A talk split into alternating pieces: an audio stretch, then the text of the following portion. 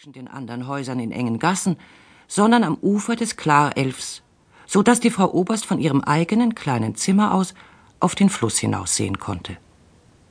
Sie pflegte zu berichten, dass sie in einer Nacht, als heller Mondschein auf dem Flusse lag, dicht unter ihren Fenstern den Neck habe auf einem Stein sitzen und auf seiner goldenen Harfe habe spielen sehen.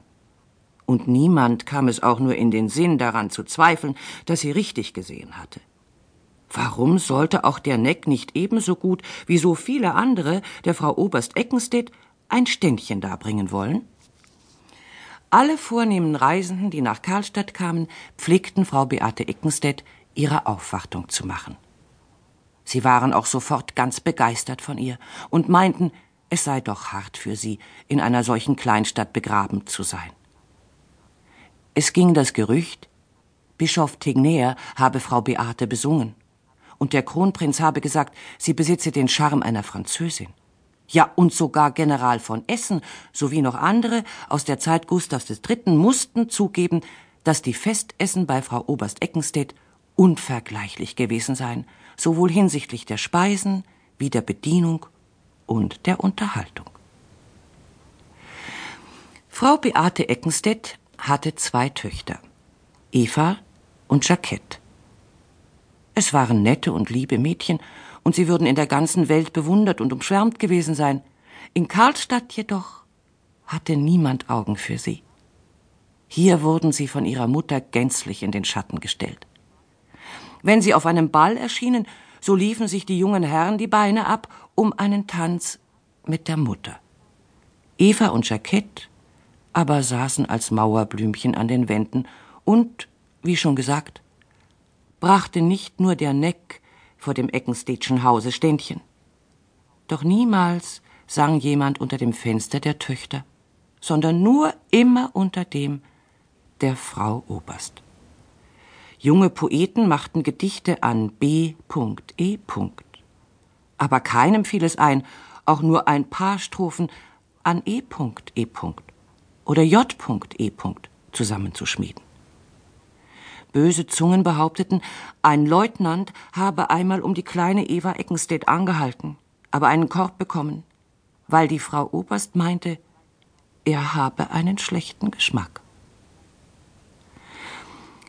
Die Frau Oberst hatte auch einen Oberst, einen prächtigen, tüchtigen Mann, der überall, wohin er gekommen wäre, die größte Wertschätzung gefunden hätte, ausgenommen in Karlstadt. In Karlstadt verglich man den Herrn Oberst mit der Frau Oberst. Und wenn man ihn an der Seite seiner Frau sah, die so strahlend, so ungewöhnlich, so reich an Einfällen, so prickelnd, lebhaft war, dann meinte man, er sehe aus wie ein Dorfschulze. Die Gäste in seinem Hause hörten kaum hin, wenn er etwas sagte. Es war, als sehe ihn überhaupt niemand.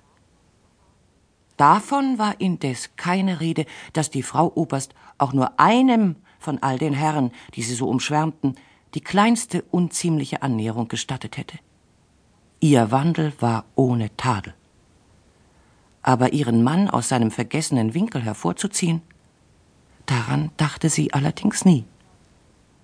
Sie glaubte wohl, es sei ihm lieber, unbemerkt zu bleiben. Aber diese charmante Frau Oberst, diese gefeierte Frau Oberst, hatte nicht nur einen Mann und zwei Töchter, sie hatte auch noch einen Sohn. Und diesen Sohn liebte sie, ihn bewunderte sie, ihn stellte sie bei jeder Gelegenheit ins hellste Licht. Die Gäste im Hause Eckenstedt durften sich's nicht einfallen lassen, ihn zu vernachlässigen oder links liegen zu lassen, falls sie sich Hoffnung machten, ein andermal wieder eingeladen zu werden. Andererseits darf aber auch nicht geleugnet werden, dass die Frau Oberst Ursache hatte, stolz auf ihren Sohn zu sein. Er war nicht nur begabt, sondern hatte auch ein liebenswürdiges Wesen und ein ansprechendes Äußere. Er war weder dreist noch aufdringlich wie andere verzogene Kinder. Er schwänzte die Schule nicht und spielte seinen Lehrern keine bösen Streiche. Er war romantischer veranlagt als seine Schwestern. Ehe er das achte Jahr vollendet hatte, konnte er schon richtige, nette Gedichtchen machen. Öfters erzählte er auch seiner Mutter, er habe den Neck spielen hören und die Elfen auf den